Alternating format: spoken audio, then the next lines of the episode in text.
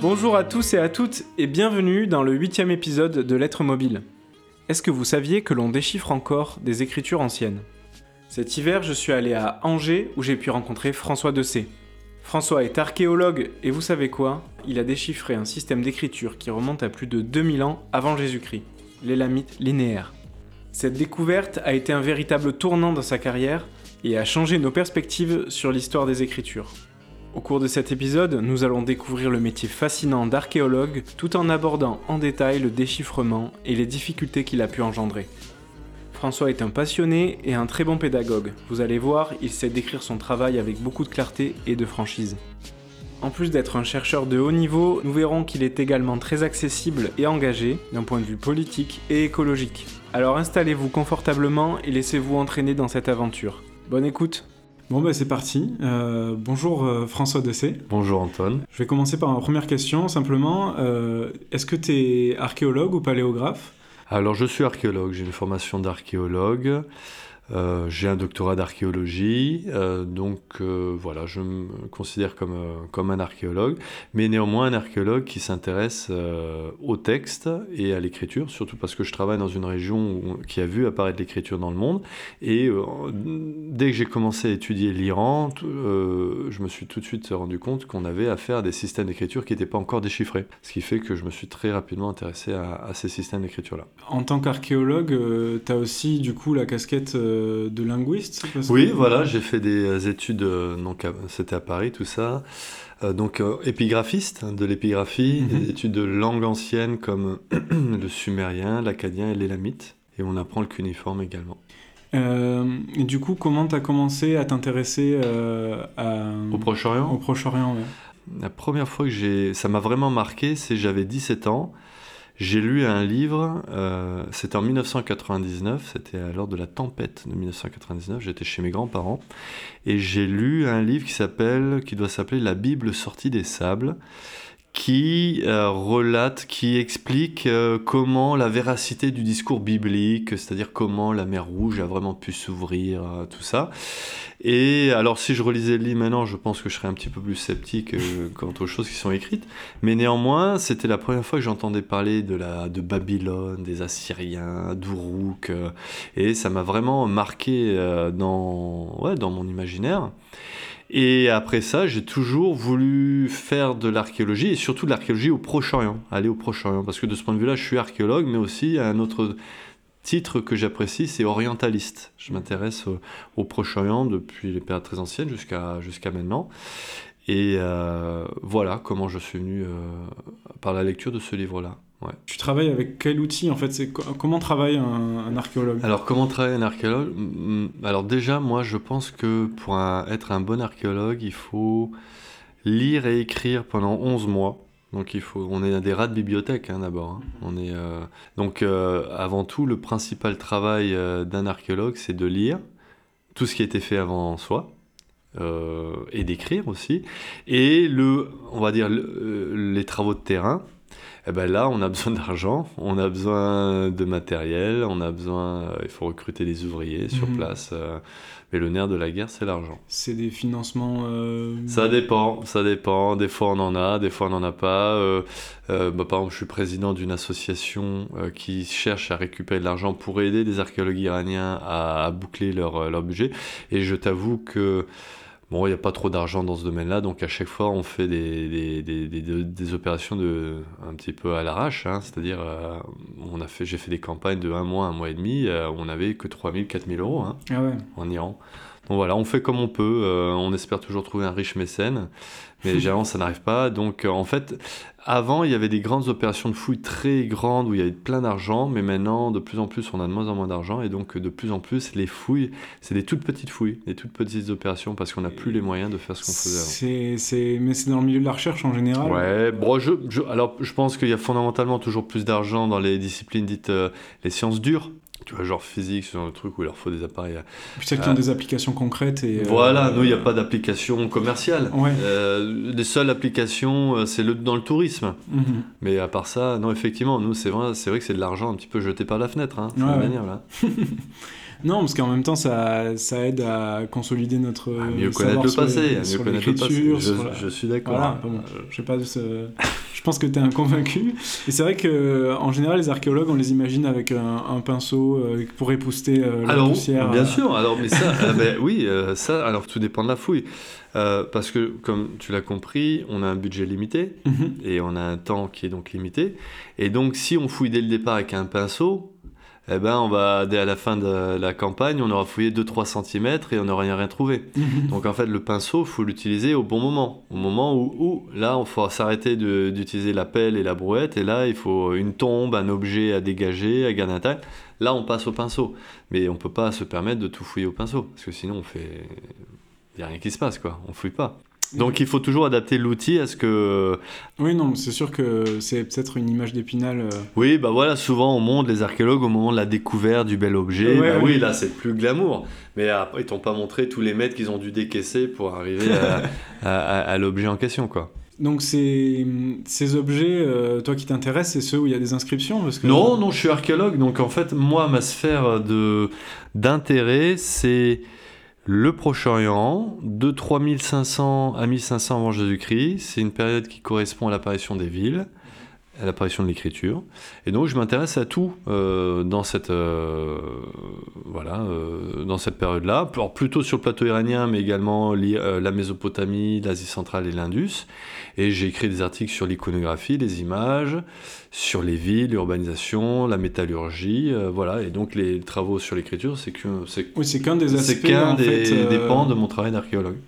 Et donc je me demandais si tu avais une définition d'une écriture euh, et de est-ce que euh, il y a plusieurs types d'écriture euh, Alors, moi, la définition que j'utilise de l'écriture, euh, je la dois à un grand linguiste. Alors, il y a un mot, alors linguiste, c'est celui qui étudie les langues. Il y a un mot qui a été créé par. il y a deux grandes références que j'aimerais bien donner. Le premier, c'est Ignace Gelb, qui euh, qui a écrit A Study of Writing, qui était un bouquin super important pour moi. Et la deuxième grande référence, c'est John de Francis, qui était prof à l'université d'Honolulu, à Hawaï, grand spécialiste de l'écriture chinoise. Et il a écrit Visible Speech en 1989. Un truc comme ça. Et lui, sa définition de l'écriture, il dit il y a deux définitions de l'écriture. L'écriture, définition large, où finalement euh, tout ce qui pourrait euh, transmettre du sens pourrait être considéré comme l'écriture. Par exemple, un panneau sens interdit pourrait être considéré comme de l'écriture. Et puis il y a la définition restreinte, stricte, où l'écriture, de ce point de vue-là, ce sont des signes visuels qui notent au moins partiellement la langue, des informations phonétiques. Et moi, c'est surtout cette deuxième acceptation que j'accepte, c'est qu'un euh, pour que un système visuel soit euh, puisse euh, avoir le titre d'écriture, c'est qu'à un moment donné, il doit noter au moins partiellement la langue. Donc avoir des informations phonétiques. Ouais. Mhm. Par exemple, moi, dans le cas de l'élamite linéaire, euh, j'avais un collègue, euh, il pensait que l'élamite linéaire, l'écriture élamite, jusqu'avant avant le déchiffrement, eh ben, c'était pas un vrai système d'écriture. C'était euh, ces barbares euh, en Iran avaient développé euh, un système graphique, décoratif, pour faire genre comme les motifs, Mésopotamiens, et comme un motif décoratif. Mais Mhm. c'était pas un vrai système euh, d'écriture. Mhm, C'est ce qu'il avait proposé. Donc là, je crois que j'ai prouvé de manière assez euh, limpide. euh, ouais, limpide euh, que c'était pas le cas. Donc voilà, là on a Mhm. vraiment un système d'écriture qui note une langue. Mais donc ça fait une transition parfaite avec euh, ma, ma question, c'est pourquoi ces signes ils sont aussi étranges? C'est vrai que ça ressemble pas à une autre écriture qu'on a pu voir ailleurs, quoi. Bah non, voilà, c'est pas du cuniforme, c'est pas des hiéroglyphes, euh, c'est les lamites linéaires. Et alors, bon, bah, on pourra dire le cuniforme aussi est unique, les hiéroglyphes aussi sont uniques. Mais ce qui rajoute, la- la- d'un point de vue graphique, sans parler du principe hein, de fonctionnement de l'écriture, si on parle juste de l'apparence, là où c'est encore plus unique, c'est que on a, bah, comme tu l'as vu, euh, bah, une écriture, euh, manifestement, il n'y a aucun référent à des objets réels. D'un point de vue pictographie, c'est zéro. C'est purement abstrait. Que des formes géométriques, des losanges, des traits, des ronds, des cercles. Euh, voilà, il n'y a pas de forme de partie du corps, représentation animale. Donc là, de ce point de vue-là, ça se distingue clairement des hiéroglyphes, du cuniforme ou de l'écriture de l'Indus, où il peut y avoir des signes euh, où la pictographie est assez prononcée. C'est c'est pour ça que je me suis posé cette question de l'étrangeté des formes. euh, c'est que le cunéiforme, il a des formes de, de clous, parce que c'est l'outil avec lequel on dessine qui fait ça. Après, il y a des motifs qui sont faits avec ça et qui sont différents pour faire des, des glyphes. Euh, le hiéroglyphe, c'est euh, pictural, enfin c'est c'est l'iconicité du signe. Ouais, ouais, assez prononcé, ouais, c'est vrai. Et, et donc euh, le, l'élamite, Les- en fait, l'élamite c'est- linéaire. l'élamite linéaire, pardon, c'est ni euh, à cause de l'outil, enfin à ma connaissance. Ben non, parce qu'on a des textes aussi sur argile, Mhm. donc qui ont été faits sûrement avec le même. euh, Non, on a. on- Pour... Alors, la, si la question c'est pourquoi ils font des signes comme ça Bon, bah, fondamentalement, on peut pas répondre à ça, hein, on peut pas répondre à cette question-là. Mais tu as vraiment une, une écriture qui, avec une identité visuelle clairement euh, établie, euh, qui ressemble à rien d'autre, quoi. Mhm. Ce que j'ai trouvé aussi euh, fort, c'était les, les images qui sont, enfin le, le- le vase, les vases en, a- en En argent. Où l'écriture est particulièrement précise. Je me suis demandé si c'était pas du coup une, écriture qui était euh, designée entre guillemets pour euh, pour pour cet usage. Alors, ben, on a donc, pour les lamites linéaires, on a 43 textes. On a des textes sur pierre qui sont, bon, ils sont euh, gravés, hein, tu graves hein, la, la pierre. On a des textes sur argile et puis certains d'entre eux sont sur des vases en argent. Alors peut-être que c'était noté sur d'autres supports écrits, mais bon, nous, on est, on est tributaire de ce qui se conserve, hein, voilà. Et euh, sur, pour les vases en argent, alors pas tous, hein, certains sont un petit peu écrits à la va-vite, euh, je n'ai pas trop montré, mais il y en a même certains où j'ai pu repérer des fautes d'orthographe. Ils ont fait des erreurs hein, dans la du, texte. Mais il y en a un vraiment euh, qui est exceptionnel, c'est un vase qui est conservé au musée de Téhéran, où les signes euh, sont d'une qualité... euh, et d'ailleurs, la fonte que l'on est en train d'établir, on, prend un petit peu ces signes comme euh, forme standard. Euh, là, on voit que... euh, il y a eu un souci accordé à la, à la beauté des signes qui est, qui est proprement euh, spectaculaire. Quoi. Mhm. Oui, Ouais. ça fait un, un élément ornemental aussi. Ah ouais, oui, bah voilà, forcément. Carrément, quoi. ouais, carrément, ouais. Donc, euh, je me demandais, en parlant de, de matériaux, etc., euh, de quelle manière les lamites euh, linéaires étaient utilisées à l'époque et est-ce, enfin, quels étaient les usages quotidiens de, de cette écriture? Alors, usage quotidien, je... alors comme je le disais, on n'a que 43 textes. Mhm. Alors moi, je pense fortement que, alors, euh, comme d'habitude en archéologie, on ne peut parler que des trucs qu'on a, des choses qu'on a trouvées, mais je pense qu'il y avait sûrement tout un tas de textes sur des supports qui ne se sont pas conservés. Donc fondamentalement, on ne peut pas en parler et donc on ne peut pas avoir un point de vue représentatif euh, De la réalité. de la réalité passée. Mhm. Bon, néanmoins, les textes que l'on a à l'heure actuelle, les 43 textes, eh bien, il y en a beaucoup que c'est des textes royaux. Donc c'est pas euh, Monsieur tout le monde qui les fait, c'est le roi qui les commandite. Donc on a, on a l'air d'avoir une utilisation euh, des fins de, de propagande, hein, Mhm. des fins d'idéologie. euh, parce que Géran nous dit c'est moi le plus beau, c'est moi le plus fort sur ce texte-là. Donc, on- ouais, je pense que, alors en termes d'utilisation par euh, tous les jours dans la vie quotidienne, même si c'est, on en parlera, je pense, du système de l'écriture qui présente des caractéristiques euh, hallucinantes, c'est super simple, très très simple comme système d'écriture. Je pense qu'il y a sûrement des conséquences sur le taux d'alphabétisation de la population, hein, où tu as un système d'écriture très simple à apprendre. Néanmoins, on n'a que des textes royaux. hein. donc là, il y a une petite contradiction système d'écriture très simple, donc on pourrait imaginer que c'était utilisé par beaucoup de personnes, mais néanmoins, les textes que l'on a, les quelques textes que l'on a, c'est exclusivement des textes royaux. Parce qu'à la différence de- du cunéiforme où on trouve euh, des tablettes d'argile qui sont là pour compter des. Ouais, tout à fait. On a plein de contrats de vente, des, des mariages, euh, de testaments. euh. Alors, on a des inscriptions royales, bien sûr, mais on a également toute la. Alors, tout le monde n'était pas capable d'écrire, hein. Tout le monde n'était pas capable d'écrire en Mésopotamie. C'était un système d'écriture compliqué, mais il y avait des scribes qui étaient un petit peu comme les notaires qui venaient établir ces textes-là, ces listes de. euh, voilà, par exemple, les contrats de mariage, les témoins qui étaient là lors du mariage, ce genre de trucs. Donc, je pense qu'il y avait sûrement 1% de la population qui pouvait écrire à, cette époque-là. Mais néanmoins, il y avait une utilisation manifestement plus courante de l'écriture. Mais ça, c'est uniquement si on se base sur les choses que l'on a retrouvées. Parce que je suspecte fortement qu'il y a tout un pan qui nous est irrémédiablement perdu pour les lamites linéaires, de tous les supports non pérennes. Je parle du bois, je parle du cuir, je parle de ce genre de, de Oui, il y a des Donc- choses qui sont aussi. euh, donc là, fondamentalement, on ne sait pas. Donc s'il faut, je me trompe. S'il faut, je, je suis complètement à côté de la plaque. Mais s'il faut, je dis pas des bêtises. Donc, euh, alors peut-être qu'on l'a pas fait assez tôt, mais si on devait présenter simplement les lamites linéaires, d'où ça vient, quand ça, quand ça a apparu, et aussi quand est-ce que ça a été redécouvert euh, par la suite? Alors, l'élamide linéaire, en l'état actuel des données, est attesté, l'écriture élamide linéaire est attestée dans le sud de l'Iran, la moitié sud de l'Iran, entre 2300 et 1880 avant Jésus-Christ. Les plus anciens bah, les, les, plus, les premiers textes découverts l'ont été à, dans un site hein, iranien dans, du sud-ouest du pays qui s'appelle Suse, S-U-S-E, c'est un site très important. C'est pas le, le digestif. Hein, voilà, souvent on m'a fait la blague, euh, non, c'est pas le digestif, c'est Suse, il n'y a pas de Z, là c'est S-U-S-E. et euh, et les, ils ont été redécouverts en 1900 par les fouilles françaises qui avaient lieu à Suse à ce moment-là, donc on connaît euh, depuis 120 ans à peu près. Donc ça fait 120 ans qu'on a découvert euh, cette écriture. Toi, tu as travaillé 11 ans dessus. Il n'y a pas un moment où tu t'es dit, euh, euh, où tu as failli renoncer, où tu as eu des doutes? Oui, bah en fait, ça a été, ça a été que ça. Hein. J'ai commencé. Alors. Est-ce que j'ai vraiment commencé à travailler sur cette écriture? Parce que je me dis, l'idée de commencer à travailler sur une écriture, c'est si tu dis que tu peux arriver à quelque chose. Parce que moi, quand j'ai repris le dossier en, en 2006, il y avait quasiment un siècle d'érudition avant moi et des gens très brillants, très voilà, très compétents qui alors il y avait quelques signes qui avaient pu être lus mais bon, tout le monde bloqué quoi. Et à aucun moment je me suis dit bon ben François, toi tu vas y arriver. Et puis bah alors maintenant c'est vrai que j'ai du mal à expliquer pourquoi j'ai continué à m'intéresser. Alors j'ai pas fait que ça entre 2006 et 2017. Je suis allé m'installer en Iran par exemple, j'ai donné des cours là-bas, je faisais des fouilles.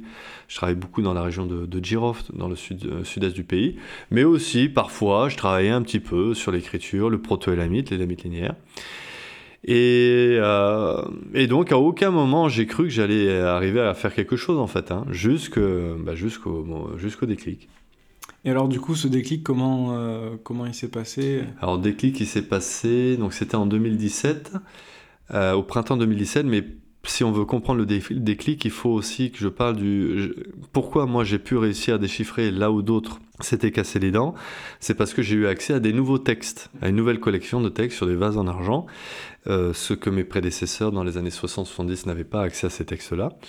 Et j'ai eu enfin accès à ces textes-là, c'est-à-dire j'ai pu me rendre chez la personne qui avait ces vases-là à Londres en 2015.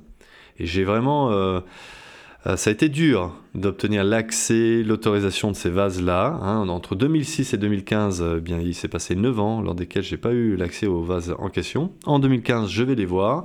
C'était à l'automne 2015 et je, fais, euh, je pose les premières étapes du déchiffrement au printemps 2017. Donc il y a un rapport direct entre le fait d'aller chez cette personne, à Londres, faire le relevé très précis des textes et le, et le début du déchiffrement qui s'enclenche un an et demi après. C'est fou qu'il y ait des textes comme ça qui soient privatisés en fait et qui fassent partie d'une collection privée que tu puisses pas accéder. Bienvenue dans, le, dans la vie réelle. Hein. c'est le, voilà, le milieu de l'art. Les milieux de l'art, euh, c'est une collection privée, donc la personne il fait ce qu'il veut avec ses, avec ses objets. Ouais, mais du coup ça crée des freins énormes. Eh ben oui, alors. Et en même temps j'ai eu accès. Mais bon, c'est vrai, j'aurais pu y avoir plus rapidement accès, ça c'est clair. Après, il vaut mieux qu'il soit dans une collection euh, privée que abandonné. Euh, non, alors moi je pense, mon, mon, idéal, ça serait que ces vases-là reviennent en Iran. Mhm. Mais bon, c'est pas prêt, on n'est pas encore prêt de, voir ce, jour-là, mais c'est vrai que ça serait, c'est leur place. Et donc, euh, on parlait du déclic, euh, tu as accès à des nouveaux euh, textes, à des nouveaux textes, et il y a quelque chose qui te met la, puce à l'oreille. Ouais, alors, le alors très souvent, le déchiffrement, les déchiffrements de manière générale s'appuient souvent sur des noms précédemment connus et des noms de rois, de lieux, des toponymes ou des noms de dieux.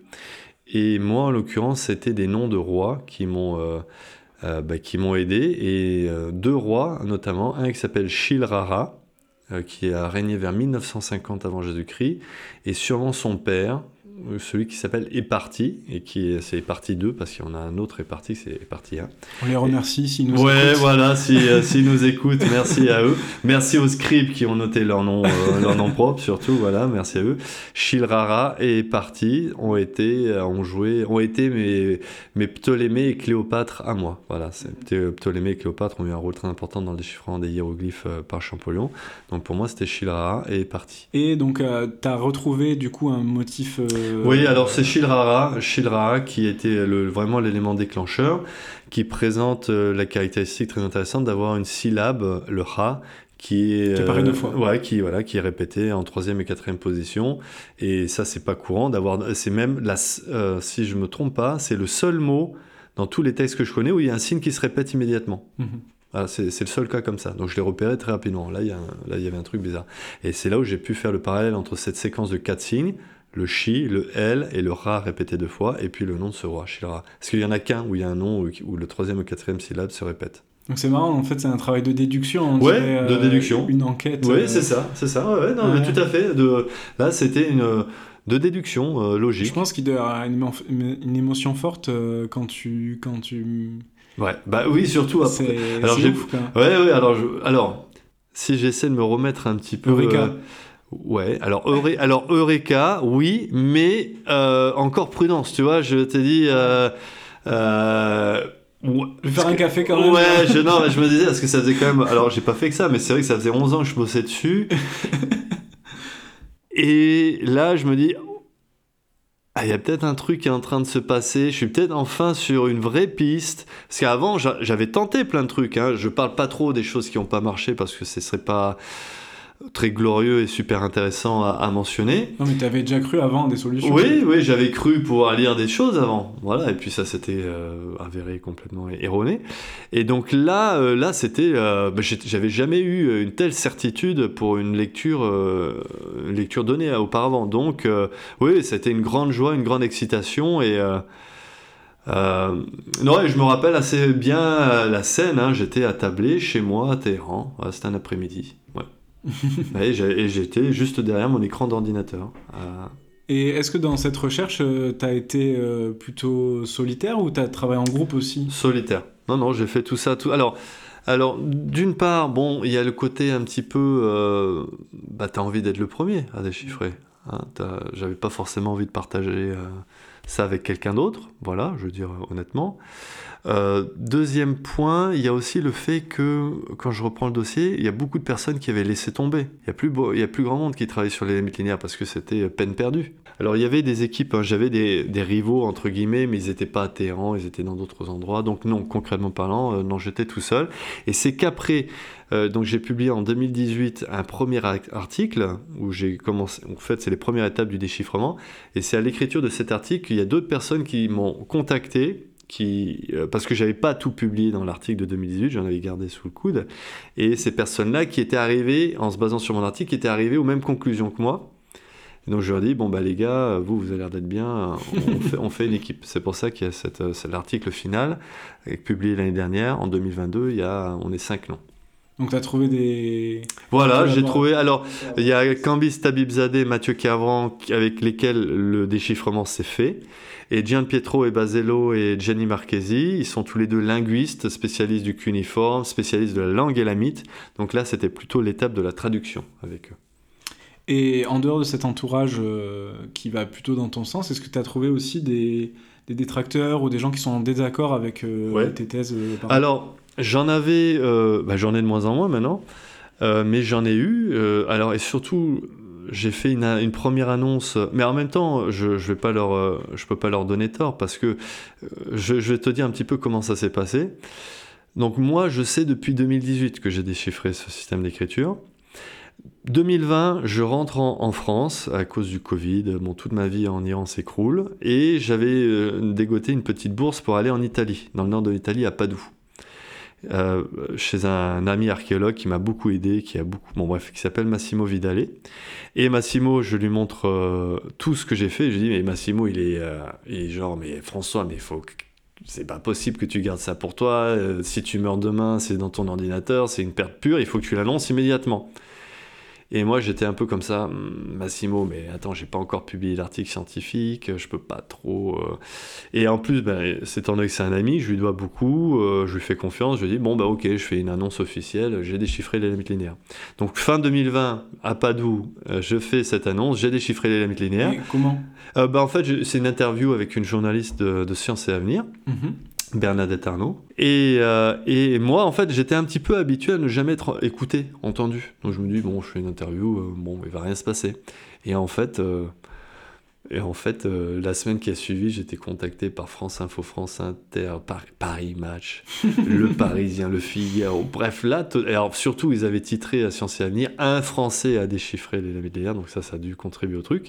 Et c'est là où, en fait, j'ai vraiment très très mal géré la communication. Parce que j'ai dû faire euh, marche arrière, parce que j'ai, tout le monde me disait, mais dites-nous en plus, François Dossé.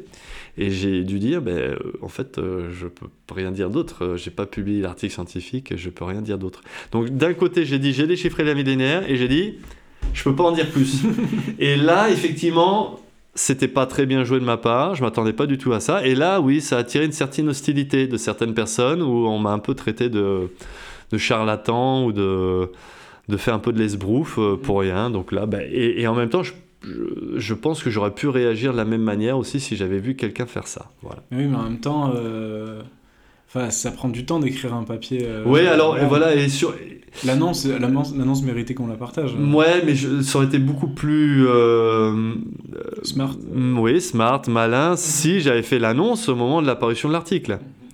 Parce que entre le moment où je fais l'annonce, c'est fin 2020 et l'article il est paru euh, mi-juin 2022. Il y a eu un an et demi où là il y a eu beaucoup de pression, il y a eu beaucoup de campagnes un petit peu de dénigrement et je pouvais pas répondre. Mm-hmm. Euh, ma seule réponse c'était l'article en fait. Mm-hmm. Bon, c'est pas c'est pas méchant. Donc oui, il y a eu un petit peu d'hostilité. Euh, pendant un an et demi, de, ouais, 2021 et première moitié 2022. Et euh, donc ce, cet article, il a été publié dans quelle revue? Alors voilà, cet article qui a été, euh, pour moi, c'est, je serai, quand je serai déposé dans ma tombe, il y aura cet article et il y aura le livre qui va bientôt paraître, parce que non, c'est une partie de ma vie, hein, cet article-là.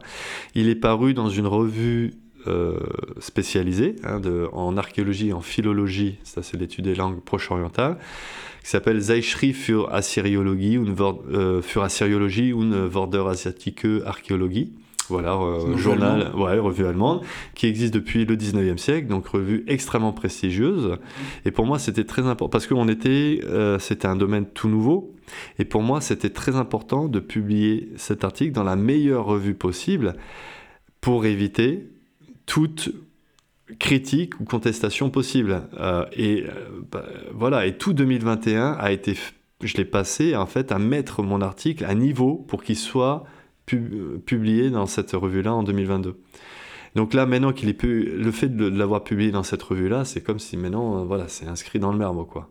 C'est publié dans la ZA, dans la Zeitschrift für Assyriologie. Donc là, c'est. Euh, c'est du sérieux. C'est du méga sérieux. c'est un peu le Nature. ah, ouais. ouais. ah ouais, ouais. Donc ça demande quand même euh, pas mal de boulot de. ouais, ouais, ouais, ouais, ouais, 2021 était passé à. en fait, c'était l'édition de l'article 2021 mm, mm. à mettre à niveau.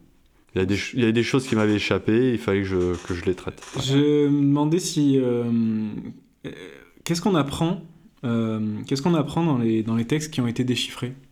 Alors, euh, ces 43 textes donc n'ont pas été rédigés à la même époque et aux mêmes endroits. Ils ont été rédigés entre le 23e et entre 2300 et 1900, 1880 en Jésus-Christ du sud-ouest de l'Iran, de Suse, jusqu'au sud-est, au site de Girov notamment. Donc on a plusieurs groupes de textes différents en fait, et on a sept corpus de textes différents.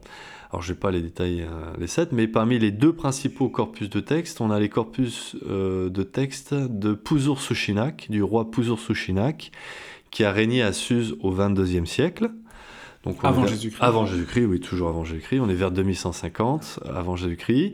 Et on a des inscriptions royales. Euh, c'est moi, Puzur Sushinak, euh, le Hatpak de Suse, le Shepk du peuple de Hatamti, le Zemt d'Awan, le roi d'Awan, le fils de Shimpishruk. Et j'ai fait ceci en l'honneur du dieu Insushinak. Donc il y a beaucoup de textes comme ça.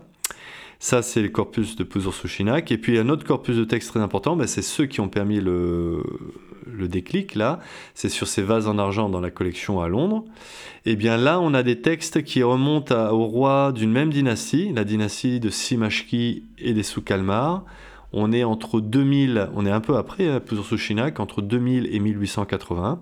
Et là, on a des inscriptions de Eparti, de Shilrara, Zemtakone Ier et Palaishan. Donc ça, c'est des... C'est des rois. C'est des, des, noms de rois. Et là, on a plutôt... Alors là, il y a plutôt une... Euh, je perçois dans ces textes-là plutôt une, une dimension un peu moins roi... Alors il y a toujours un côté royal, c'est des textes royaux, mais il y a une dimension votive plus prononcée qu'à l'époque de Sushinak, parce que là, c'est sur des vases où les rois nous disent « j'ai fait ce vase et je l'ai donné au dieu, je l'ai donné au temple mhm.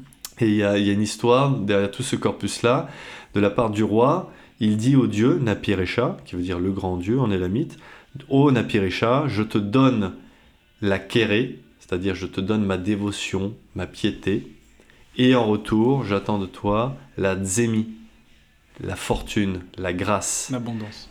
L'abondance, voilà. Et donc, on a une relation donnant-donnant entre Mm. le roi et le dieu. Et donc, euh, il y avait une idée de légitimité royale hein, derrière, j'imagine.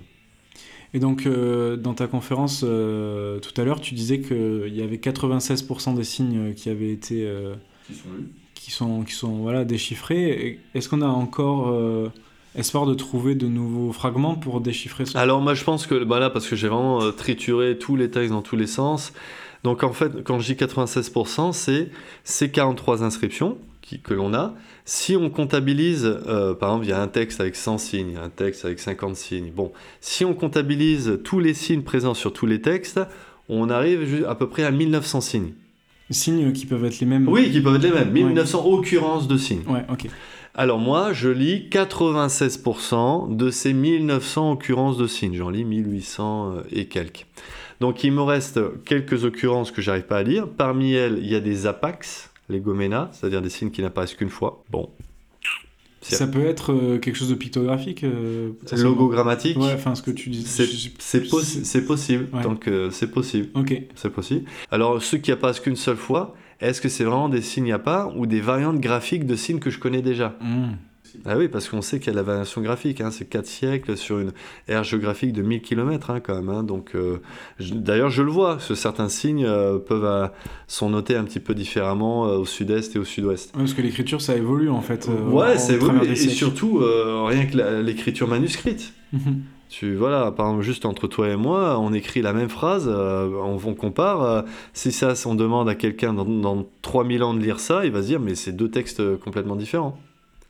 Alors qu'en fait, nous, on, a, on fait juste les lettres de la. de- C'est dire la difficulté de. Et voilà, du on est- boulot, en fait. Et c'est, euh, c'est, on est, voilà, on est. Et d'ailleurs, jusqu'à l'apparition de l'imprimerie, hein, on a fondamentalement euh, l'écriture, c'est quelque chose de, de manuscrit. Euh, alors à un moment donné, là, ça peut être très standardisé, mais néanmoins, il y a toujours, euh, même dans les cas très standardisés où ils recopiaient les dans les monastères, tout ça, il y a toujours des styles particuliers, des pattes, bah, la main. Là, on reconnaît la main d'un, scribe. Bon, ben là, on, on le voit, là. Et là, en plus, c'est même pas la main d'un scribe. Là, on a des, des textes que 1000 km séparent et parfois plusieurs siècles séparent. Donc là, par exemple, si on comparait un texte que toi tu écris avec euh, un texte qu'écrivait euh, un Polonais au XVIIe siècle. Rien à voir. Ouais, bah, je serais intéressé de voir euh, à quoi ça ressemble, mais c'est sûrement pas la même forme des lettres. Et même Ouais. en France, euh, on sait que la forme de la lettre S a beaucoup changé, par exemple, Mhm. euh, euh, à titre d'exemple. Donc là, c'est un petit peu ça qui se passe. Mais ça, ça me fait penser à un sujet que j'ai déjà abordé un petit peu euh, dans un autre épisode, c'est la question de comment on peut créer de la pérennité dans les signes qu'on qu'on produit même aujourd'hui.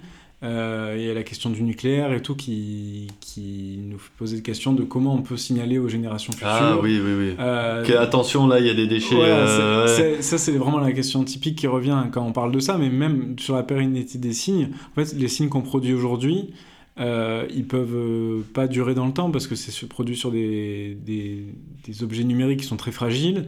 Euh, le papier, c'est très fragile.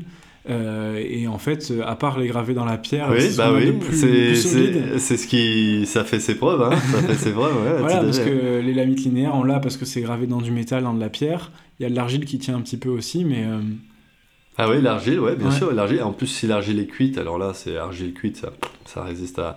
Et oui, oui, oui, la plupart de nos textes hein, sont sous format numérique et et c'est ça n'a pas de comment dire. Si, c'est un support matériel, mais c'est un support matériel euh, transitoire, quoi. Ouais, C'est, ouais. euh, Mais du coup, même ton déchiffrement de, de l'élamites mi- Linéaire. linéaire, il, peut, il peut être oublié parce qu'il est sur, Eh ben oui, sur eh papier. ben, ben oui, euh, quand, quand la civilisation s'effondrera, ce qui devrait pas trop tarder euh, vu dans quel monde on vit, euh, oui, bon, ça sera pas la seule chose qui sera perdue, hein. il y aura plein d'autres choses qui auront été perdues hein, au passage. Hein. Donc, faudrait que je grave une stèle avec, la... Avec le déchiffrement. ouais, avec tel signe, telle valeur. Ouais. Ouais, ouais. Euh, et du coup, vu qu'on parle de l'histoire de l'écriture, est-ce que cette découverte euh, que tu as faite de, enfin, du déchiffrement de linéaires. est-ce que ça a permis d'autres découvertes ou ça a fait évoluer notre compréhension de l'histoire de l'écriture? Bah oui, carrément. Alors, parce que déjà, rien que, bah, je pense déchiffrer un système d'écriture, c'est déjà C'est déjà, C'est déjà très bien. Et mais en plus, là, je me suis rendu compte à la fin du déchiffrement qu'il y avait une conséquence. C'est un peu l'effet qui se coule. C'est ah, super chouette le déchiffrement. Et en plus, la conséquence, c'est que ça remet en cause. Alors plutôt que de mettre, c'était un peu trop fort, remettre en cause, ça modifie notre vision de l'évolution de l'écriture dans le monde. Alors pour le faire simple, jusqu'à présent, on pensait que l'écriture s'était développée selon une progressive phonétisation. Des systèmes d'écriture plus, plus avec une composante logogrammatique plus importante, alors je reviendrai sur logogrammatique, vers une dimension plus phonétique. Alors pour, pour expliquer, je l'explique, hein, logogramme. Ouais.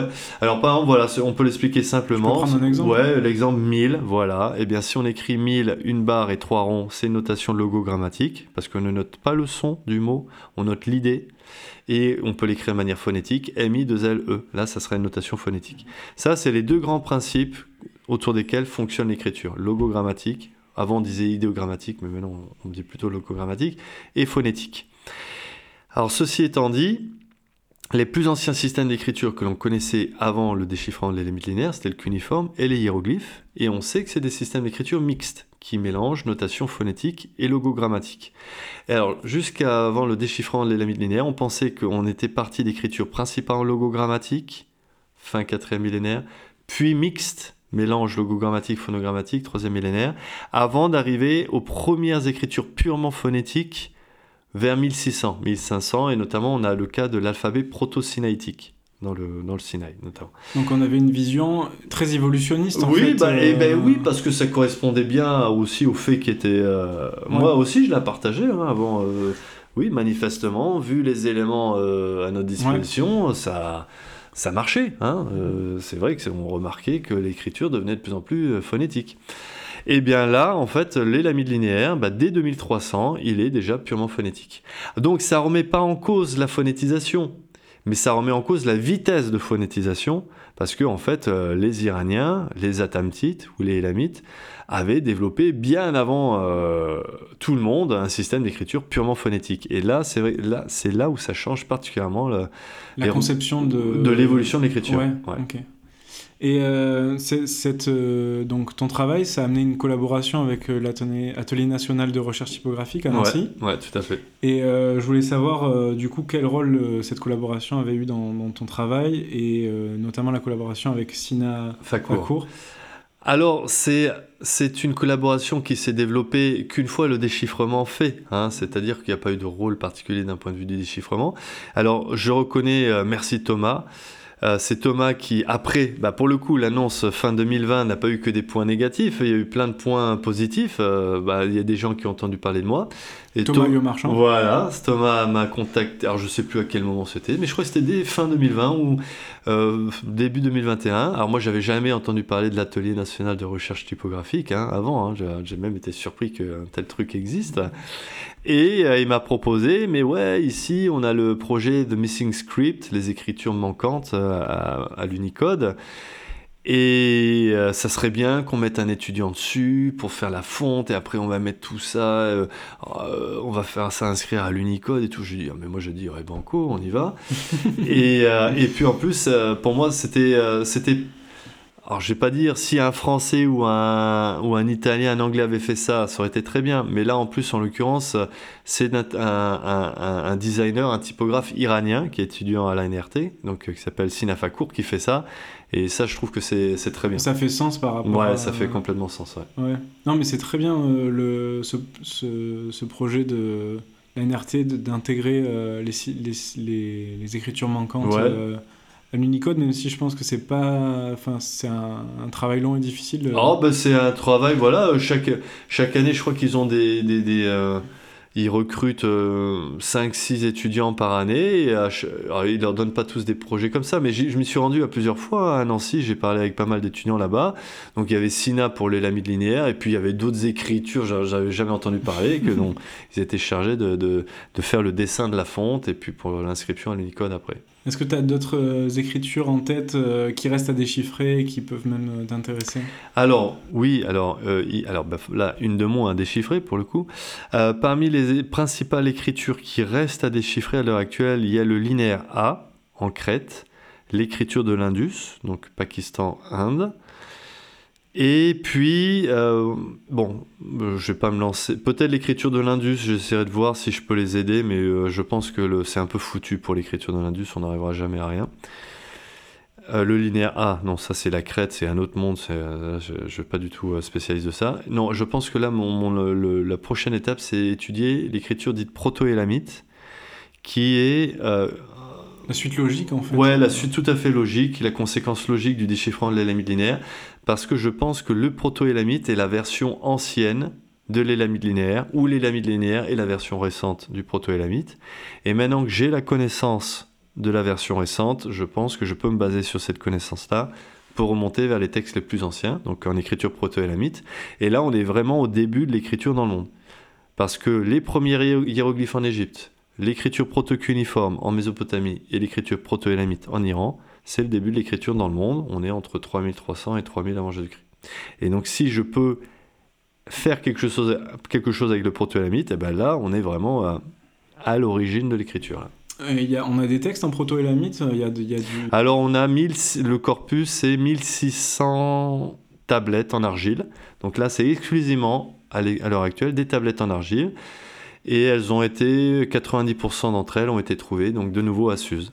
Donc ça, c'est la prochaine étape de tes recherches, c'est d'utiliser euh, tes déductions sur les lamites linéaires pour amener... Euh, pour essayer de mieux comprendre le proto-élamite. Ok, on a parlé de la typographie, on a parlé de comment euh, les lamites linéaires allaient pouvoir être intégrées à l'Unicode. Pourquoi on l'intègre à l'Unicode, en fait, cette lamite linéaire? Alors, avant de l'intégrer à l'Unicode, l'idée, bon, déjà pourquoi pas, mais alors, l'idée c'est donner une deuxième vie à les lamites linéaires. Alors, qui va vraiment écrire avec de l'écriture et la linéaire Bon, je suis incapable de répondre. mais moi, alors l'idée, c'est. On a, une, on a des fontes hein, déjà du cuniforme ou des hiéroglyphes à, l'usage des savants, des scientifiques. Bon, donc, a priori, bah moi, c'est vrai que là, la plupart des dessins, bah, tous les dessins que je vais publier dans le livre que bien, et dans l'article, tout ça, j'ai fait par Illustrator. Mhm. Voilà, c'était pas une fonte, euh, c'était. Euh... es devenu un peu euh, graphiste typographe. ah ben, je reproduisais les signes. Voilà, et puis ah, non, marrant, ouais, bah, tu t'es mis à la pratique quoi. Ah ben non, non, tu sais en archéologie, on, a, on accorde une très grande importance hein, à l'illustration des articles, des ouvrages. c'est vrai que moi souvent dans les équipes de fouilles, c'est moi qui faisais toute la partie graphique, les plans, les dessins des céramiques, tout ça. Donc il y a un côté graphique dans la publication des articles et des bouquins très, très, très important. On mhm. utilise Illustrator, Photoshop, la photogrammétrie pour des bon, bref. Voilà. en fait, un archéologue, c'est aussi un graphiste. Ah ben oui, carrément. Alors peut-être pas. Voilà, on fait. On, c'est un archéographiste. Euh, ben on a l'illustration. Euh, on trouve des objets. On, mm. on, est dans la matière, donc forcément, il, faut, il faut illustrer quoi. Voilà, tu, tu lis un article d'archéologie, tu trouveras au moins un plan du complet du site, les plans des bâtiments, des dessins d'objets. Euh, tu as un côté graphique fondamental. Alors moi, j'avais beaucoup. Ben, j'ai tout fait par Illustrator. Mm-hmm. Bon, ça marche bien, mais c'est vrai que ça prend du temps, mais bon, ça marche, ça marche bien. Donc l'idée, c'est que bah, maintenant, on pourra écrire directement euh, sur Word. Euh, en élamite linéaire. Et puis, j'aimerais bien que... Euh, alors, il y a un autre côté, j'aimerais bien que cette écriture-là redevienne vivante, parce qu'elle n'est pas si compliquée que ça. Hein. C'est une écriture qui fonctionne théoriquement avec 77 signes pas c'est pas tant que ça. Alors c'est plus que nos vingtaines de signes dans nos alphabets respectifs, mais c'est pas comme le cuniforme ou les hiéroglyphes où là c'est illusoire de vouloir les rendre de nouveau vivants parce que c'est des systèmes avec 400, 500, 600, 700 signes. Personne va jamais apprendre ça. Mais là les, les millénaires c'est 77 signes. Et donc l'idée c'est que j'aimerais bien que cette écriture là, au moins en Iran, revive, mhm. qui s'en empare, qui l'utilise pour décorer les objets sur les tapis, sur les céramiques. Et en plus, on peut faire des très beaux décors et avec des textes qui veulent dire quelque chose. On peut, euh, voilà, c'est un système d'écriture. Donc on peut écrire en langue élamite, mais on peut écrire en persan, on peut écrire en français avec ça. Donc l'idée, c'est de, euh, je pense, pour l'identité et la culture iranienne, là, il y a un nouveau pan qui s'ouvre, une nouvelle couche de richesse euh, culturelle qui se dégage. Et je pense qu'avec la, fonte de Sina et l'inscription à l'Unicode, eh bien ça, ça a assuré une une résurrection de, de l'élamite linéaire. parce que c'est la seule écriture qui est purement euh, iranienne euh, dans ses origines, quoi. Parce que... Ouais, tout à fait. Le plateau iranien, euh, bon, donc c'est l'un des endroits où l'écriture est apparue dans le monde. Il y a eu tout d'abord le proto-élamite et l'élamite linéaire, c'est la première. Puis il y a eu le cuniforme, puis l'alphabet araméen, l'alphabet grec. Il y a eu l'alphabet arabe, il y a eu l'alphabet latin. Bon, bref, j'ai dû en oublier un ou deux. Donc, il y a eu un nombre incalculable d'écritures qui sont succédées là-bas. Et toutes sont étrangères. Tous les systèmes d'écriture sont étrangers. Ils viennent de l'Ouest, importés de l'Ouest, sauf le premier, qui est euh, proto-élamite et lamite linéaire. Donc, euh, c'est la, seule, la seule écriture qui mérite vraiment d'être appelée iranienne. Et euh, du coup, en dehors de l'élamite linéaire, qu'est-ce que qu'est-ce que tu qu'est-ce que tu ai-je une vie une vie en dehors de l'élamite linéaire Donc voilà, non non, donc voilà maintenant euh, donc alors juste en, ce moment, qu'est-ce que je fais? Donc je termine la publication de l'édition euh, finale scientifique des 43 textes en élamite linéaire. Là, c'est j'espère printemps-été, ça va sortir en Italie. Euh, je bosse sur un documentaire avec Arte sur le déchiffrement de l'élément linéaire. Euh, on a pu tourner en Iran dans les dernières semaines parce que c'était la grande crainte euh, tout le, avec tout ce qui se passe en Iran depuis plusieurs mois. On se disait ah bah c'est le documentaire est foutu, on va pas pouvoir tourner, mais on a pu tourner. Donc je pense que ça pourra diffuser aller à l'automne peut-être sur Arte. On regardera. Je ouais. mettrai dans la newsletter. C'est gentil. je travaille là-dessus aussi. Donc le proto-élamite, voilà, dont, dont on a parlé. Et puis, alors en fait, c'est vrai que moi, depuis mon retour en France euh, fin 2020, je suis, alors, j'avais pas du tout préparé mon retour. Je suis revenu un petit peu à l'arrache parce que euh, bah, j'ai dû quitter l'Iran. Euh, moi, si j'avais pu, hein, je serais resté en Iran. Je me sentais vraiment comme un poisson dans l'eau là-bas. Et et donc je suis rentré, euh, bah oui, le retour a pas été très... Euh, bon, il y a eu cette histoire d'annonce, tout ça, mais... Euh, ça n'a pas été un retour linéaire Ouais, ça n'a pas été un retour linéaire, ça n'a pas été un retour... Bah, tu vois, j'ai pas, pas de boulot fixe, j'ai pas de position, je, je suis un peu vacataire, je donne des cours à, à Angers et à Nantes, mais j'ai de nouveau été boulé au CNRS. Le CNRS ne veut pas de moi.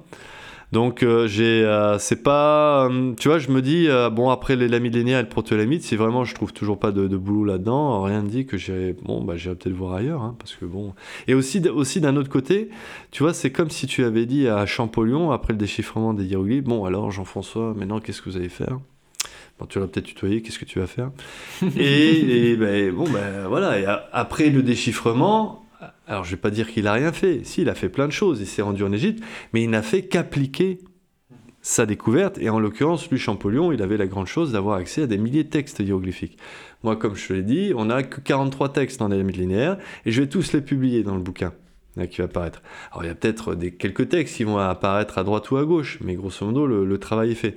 Donc là, maintenant, tu vois, d'un point de vue scientifique, je me dis... Euh, je suis un peu au sommet de ma carrière, hein, si c'est pas trop présomptueux de dire ça, et je, je n'ai jamais rien fait d'aussi important avant. Et non, ce sera dur de faire mieux. Et il euh, est très probable que je fasse quelque chose d'aussi important non, non, mais à l'avenir. C'était pas ma question. Non, mais donc en fait le truc, c'est ce que je veux te dire, c'est qu'il est possible que je j'aille voir ailleurs, c'est-à-dire que je laisse complètement tomber, parce qu'à un moment donné, tu vois. Que tu laisses tomber quoi? Ouais, l'archéologie. Ah ok. L'archéologie, parce que j'aurais euh, j'aurais fait j'aurais apporté ma, ma pierre à, la discipline et, faire autre chose. et voilà, il n'y a pas grand chose. après, il n'y a pas de mal, on peut avoir plusieurs vies euh, dans une. Ouais, et voilà, c'est pour ça que toutes les questions liées. À... Bah là, en ce moment, il y a deux grands sujets qui m'animent. Bon, c'est de... premièrement, c'est la, la, la, la, la lutte contre le réchauffement climatique, et d'un.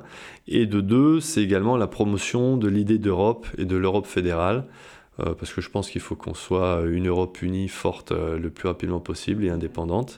Parce que j'entends beaucoup de mal parfois à droite et à gauche sur, sur l'Europe depuis que je suis revenu d'Iran. Et donc j'essaie de promouvoir un petit peu d'éclaircir les idées sur le, les États-Unis d'Europe. Voilà, c'est comme ça que Victor Hugo les appelait au, 19e siècle. Ah ouais. Mm. Donc avoir, pour moi, mon idéal politique, et là, c'est d'avoir des États-Unis d'Europe, c'est-à-dire un peu sur le modèle des États-Unis. Euh, des États dans lesquels il y a une juridiction euh, différente selon les pays, selon les traditions, mais avec euh, une politique étrangère commune, une armée commune, une défense commune. bon, voilà, un petit peu mais sur le modèle fédéral américain. Donc j'aimerais. Euh, aimerais plus t'impliquer. Ouais, dans la construction de l'Europe et surtout. Puis dans le, tu parlais du réchauffement. Ouais, climatique. la lutte, la lutte contre le réchauffement climatique. Ouais, mm, mm. tout à fait. Alors là, le, bon, tu vois, je suis archéologue. J'ai passé mon temps à, à étudier l'histoire, à à étudier l'histoire. J'ai pas forcément, je suis pas très compétent dans le domaine, mais voilà, depuis un an, je lis beaucoup sur le sujet. J'aimerais bien, peut-être pourquoi pas, reprendre des études euh, sur cette question-là. Et euh, pourquoi pas le. Alors, c'est pas les énergies renouvelables qui vont nous sauver. Ce qui, la seule chose qui puisse nous sauver, c'est, alors, on peut l'appeler la décroissance ou appelons-la la sobriété. Il, va, il faut fondamentalement qu'on change de mode de vie. Et ça, c'est euh, low-tech, il n'y a pas besoin de technologie pour ça. Il faut fondamentalement qu'on accepte de changer de mode de vie. Bon, mais néanmoins, il y a les questions euh, d'énormes dossiers tels que la rénovation des logements, le développement du, du, d'énergie renouvelable qui reste encore à, faire et peut-être que j'aimerais aller dans ces directions-là. Mais en fait, je pense qu'on a besoin d'historiens, euh, de gens qui ont un regard sur le temps long pour comprendre en fait où on est euh, ouais, alors, en bah, ce moment. Quoi. Alors bah, pour le coup, j'avais, alors je me suis impliqué dans une association qui s'appelle les Shifters. Voilà, il y a une, une branche à Angers, les Shifters en juin, et je leur ai donné notamment une conférence parce que l'un des buts de notre association, c'est plus nous on est formés, mieux on est formé, plus on est convaincant. Mhm. Donc déjà, l'un des premiers objectifs, c'est de nous former. Et de s'auto-former, c'est-à-dire qu'il y a des plein de... En fait, c'est incroyable, là, j'ai jamais rencontré autant d'ingénieurs de ma vie que ça, donc il y a plein de... Bon, et moi, je fais un peu tâche parmi les autres ingénieurs, je suis archéologue, tu vois, c'est un peu le, voilà, le poisson, pas le poisson rouge, le, le canard boiteux, et j'aurais fait une conférence sur euh, euh, les extinctions d'espèces et les effondrements de civilisation, parce que ce que l'on est en train de vivre euh, alors, je vais pas dire que ça s'est déjà passé avant, non, ça s'est jamais passé avant, mais on a eu des extinctions, on parle de la sixième extinction d'espèces euh, à l'heure actuelle, à l'Anthropocène. Donc c'est vrai, parfois, de mettre tout ça dans une dimension historique, ça peut être pas mal et ça peut permettre de voir à quel point on est en train de, de se saborder, quoi. Parce que Mhm. là, c'est euh, les, cinq, les cinq premiers cas d'extinction d'espèces, ça s'est dépassé sur euh, plusieurs centaines de milliers d'années au moins. Là, c'est sur 150 ans, là. Bon, bref, euh, d'un point de vue de la vitesse euh, du processus, euh, c'est sans précédent. Ouais. Dans L'histoire, même pas de l'humanité, l'histoire de la vie sur Terre. Donc c'est abyssal, hein. quand tu Voilà. réfléchis, Bah, c'est après abyssal. les quoi. limites linéaires, t'as un nouveau problème à résoudre. Voilà, bah, bah, écoute, ouais, ouais, si c'était. Faites-moi confiance. ouais, bah, je pense que ça sera pas aussi. euh, malheureusement, pas aussi ça. Non, mais donc voilà, et l'idée, c'est de. c'est Maintenant, j'utilise cette petite tribune qui, euh, que j'ai pu. euh, Constitué. euh, voilà, constituer à- voilà, le nouveau Champollion du 21e siècle. Donc c'est très bien, on m'invite à droite et à gauche et j'essaie à chaque fois de parler euh, du Ship Project, des shifters et de manière générale de la sobriété. Parce que euh, fondamentalement, on ne s'en sortira qu'en changeant de, en changeant de vie. Très bien. Eh ben, on va finir là-dessus. hein. Merci beaucoup. Merci euh, Antoine, François. merci à toi. C'était trop cool, trop intéressant. Voilà, c'est la fin de cet épisode avec François Dessay. J'espère que vous avez apprécié notre échange. J'ai adoré en savoir plus sur les limites linéaires et le métier d'archéologue. Je tiens à remercier chaleureusement François pour sa disponibilité, son engagement et sa grande expertise sur le sujet. Si vous souhaitez en savoir plus, je vous invite à consulter les notes sur mon site, le lien est en description. Je remercie également l'association PaiPai qui gère le 122 à Angers, un tiers-lieu culturel qui mérite le détour et qui a permis l'enregistrement de cet épisode. Vous pouvez vous abonner à ce podcast pour ne rien manquer de mes prochaines conversations avec des artisans de la lettre.